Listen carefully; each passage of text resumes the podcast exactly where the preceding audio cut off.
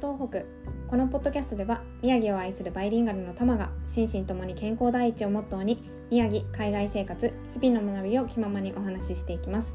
おはようございます。タマです。前回ですねグアムのラッテストーンっていうものが宮城のこけしに似ているっていうお話をしたんですけれども、まあ、前回はこけしについてあまり詳しく話さなかったので今回はそれについて深掘りをするっていう回にしようと思います。はい。でこけしはですねあの東北生まれっていう風に言われています。はい、で東北の温泉地であの温泉に入って、まあ、体を癒す養生するっていうのが盛んになっていた江戸時代に生まれたっていう風に言われていて、うん、あの子供のためのおもちゃとしてお土産品みたいな形で売られたのが始まりっていう風に言われてます。はい、であのそこに描いてる絵って赤い筆とかで描かれているものが多いんですけどもなんで赤いのが使われていたかっていうとこれは当時ですね赤っていう色は天然痘から守るっていう風に言われてたことから子供向けのおもちゃってよく赤色を使って作られることが多かったようなんですね。うん、でそれが影響してそのこけしにも赤い色でデザインが描かれていたっていうことでした。うん、で、えっとまあ、こけしはあとはですね縁起物っていうふうにもあの考えられているんですけれども、まあ、この理由はちょっと調べても定かではなかったんですが、まあ、おそらく山に精通しているそのあの木工品を作る職人さんが作っているっていうことだったりとかあとはそれが売ってたのが温泉容量の時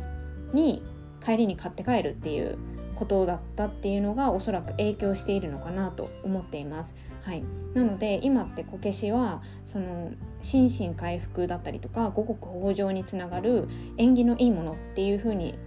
も思われてあの重宝されていたようなんですね。うん、であのこけしっていうのがですね伝統こけしって言われるものは全部で12系統あるっていうふうに言われてるんですよ。まあ、12種類ですね。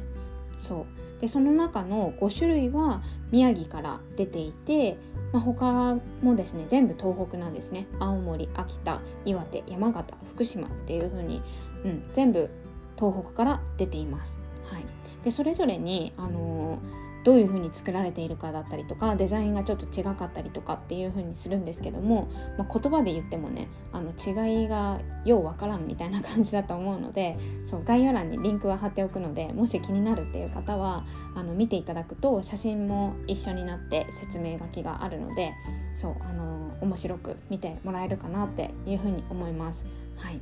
で、えっと「こけしと世界」っていうタイトルに今回はしたんですけどもこけしって日本だけじゃなくて今海外にもすごい出ていってるんですね。うん、であの、まあ、日本国内でも創作こけしっていうジャンルでいろんなあのデザインのこけしが出ていたりするんですけどもそうで世界とのコラボっていうので私が初めて見たのは2014年から15年にかけてあの期間限定でやっていたメキシコけしっていうイベントだったんですけどもそれがあのメキシコのアカプルコ市と仙台市があの姉妹都市を結んでいるんですね。うん、でそれをきっかけにこのイベントが実現してましてそうあの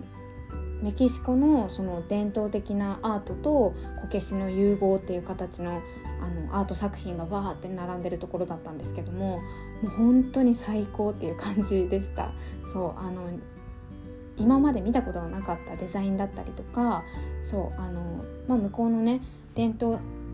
伝統芸能芸能、うんと、アートとかは見たことがなかったので、まあ、それと融合した時のすごい綺麗な感じとかがもう本当にすごいなっていう、うん、新しいものを見たような感覚でした。うんでそれで驚いたのと、まあ、こけしの可能性ってもう広がる広がりがあるなっていうふうに思ったんですね。うん、